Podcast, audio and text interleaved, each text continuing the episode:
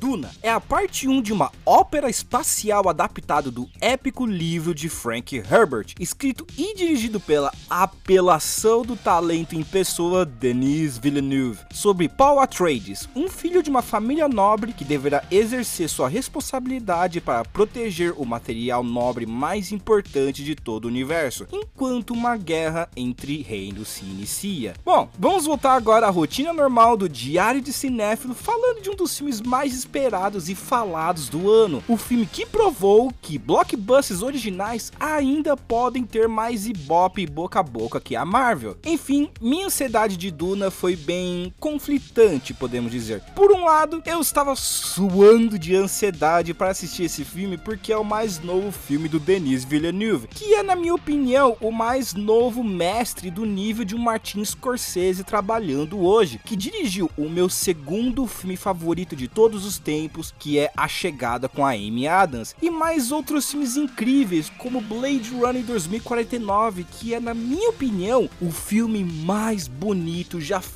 na história. Enfim, se você só bisbilhotar um pouco a filmografia desse homem, você seria já bombardeado com incríveis obras-primas do cinema. Ele é um dos diretores mais talentosos da história, um visionário incomparável. Porém, esse é uma adaptação de Duna também, que era conhecido como uma das maiores maldições do cinema, começando com David Lynch, que trouxe a primeira grande adaptação e que é considerado considerado até hoje como o único filme ruim que ele já fez. E não podemos esquecer a tentativa e épico fracasso do diretor Alejandro Jodorowsky, que é considerado até hoje como um dos maiores desastres de pré-produção do cinema, onde o filme nunca foi realmente produzido, mas existem livros e documentários sobre esse desastre. Também existem as minisséries que tentaram adaptar, mas que foram ignorados independente de sua qualidade. Mas o meu medo nem era em si a qualidade do filme. Eu esperava que no mínimo o filme seria bom, porque é o Denis. Mas a ambição desse projeto era o fato que Denis Villeneuve dividiu esse filme em duas partes, sendo que a segunda parte só seria gravada se o primeiro tivesse uma boa bilheteria. E mesmo o Denis sendo um incrível diretor, ele é um Christopher Nolan só que sem poder de bilheteria tendo nenhum filme que teve sucesso de bilheteria. Então, considerando sua história com o público, a maldição da adaptação e a ambição de entregar apenas metade de um filme, dependendo da bilheteria para recebermos a segunda metade, eu tava realmente com medo pelo meu diretor querido. Mas agora podemos contar carneirinhos e dormir tranquilamente, porque o filme foi um dos maiores sucessos do ano, confirmando a segunda parte. Então, eu posso sentar tranquilamente aqui e dizer com um grande sorriso que, mesmo sendo a primeira metade de um épico conto,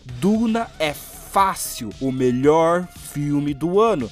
O meu favorito, porque esse ainda é o Maligno do James Wan, mas até em segunda ordem, Duna é uma conquista para o cinema blockbuster. Nenhum filme desse ano chega perto desse filme, sendo um dos projetos de grande orçamento mais ambiciosos que eu já assisti desde a Guerra do Planeta dos Macacos do Matt Reeves, onde temos uma narrativa épica que sabe entregar o grande escopo que torna blockbusters uma das maiores e melhores ramificações do cinema, com uma história gigantesca, com grandes apostas e muito em jogo, mas que também possui o toque artístico que o torna mais que um épico. Mesmo se você não gostar da história, que falarei sobre isso daqui a pouco, visualmente o filme vale cada milissegundo. Tendo como direção de fotografia um dos melhores fotógrafos trabalhando hoje, Greg Fraser, que fez Zero Dark Thirty da Catherine Bigelow e Wrong One do Gareth Evans, que mesmo sendo um Star Wars que eu realmente não gosto, é o Star Wars mais bonito de toda a franquia. Então ele tem uma certa visão para trabalhar com gigantismo, trazendo um escopo que faz o mundo parecer gigante e você pequeno. E como esse é um filme basicamente mais visual que narrativo do jeito normal, o visual precisava ser o ponto mais forte. E temos sorte que temos alguém como Fraser e Villeneuve trabalhando juntos para entregar um dos blockbusters mais bonitos já feitos. Sério, cada paisagem desse filme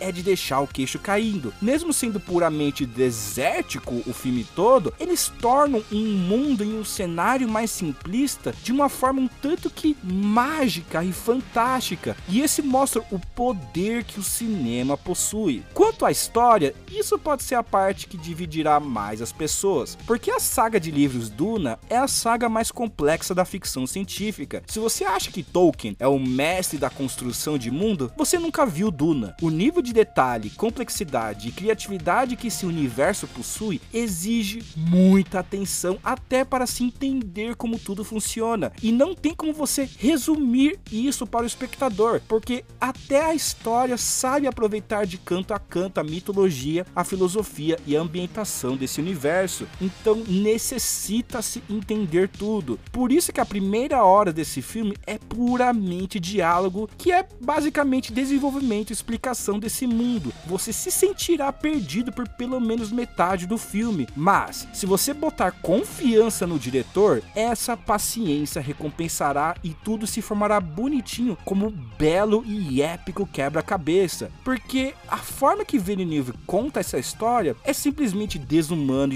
e de deixar o queixo cair, porque é complexo, mas muito acessível. Tudo vai se formando com calma. É tudo tão bem efetivo e eficiente que você não sente que é um filme de duas horas e meia. Parece muito menos. E isso é dizer muito para um filme que é metade visual e metade diálogo. Enfim, não quero devagar muito. Duna é um dos melhores blockbusters já feitos. Se a primeira parte já está entre os grandes do cinema, não consigo nem imaginar o quão incrível a parte 2 será. É um banquete de visuais imaginativos e épicos, com uma construção genial e desumana de mundo que mostra que enquanto tivermos diretores como Denis Villeneuve, Christopher Nolan ou Christopher McQuarrie, o blockbuster verdadeiro nunca morrerá e nunca cederá apenas ao império fadigado e exausto da Marvel. Bom, eu sinceramente não tenho nada, absolutamente nada de ruim para se dizer do filme. Então eu darei a nota máxima de 5 de 5. Vão, por favor, eu imploro vocês, vão apoiar blockbusters de verdade como esse filme. Agora que a parte 2 está confirmada, você não perderá tempo com esse filme. Assista sem medo. Obras assim não temos sempre. Então vamos comemorar e abraçar sempre que aparece um filme assim. E bom, é isso, pessoal. Nos sigam nas redes sociais para acompanhar todas as novidades do nosso canal e não se esqueçam de se inscrever. E como sempre, agradeço muito a presença de todos e tenham um ótimo e um fantástico e um maravilhoso filme.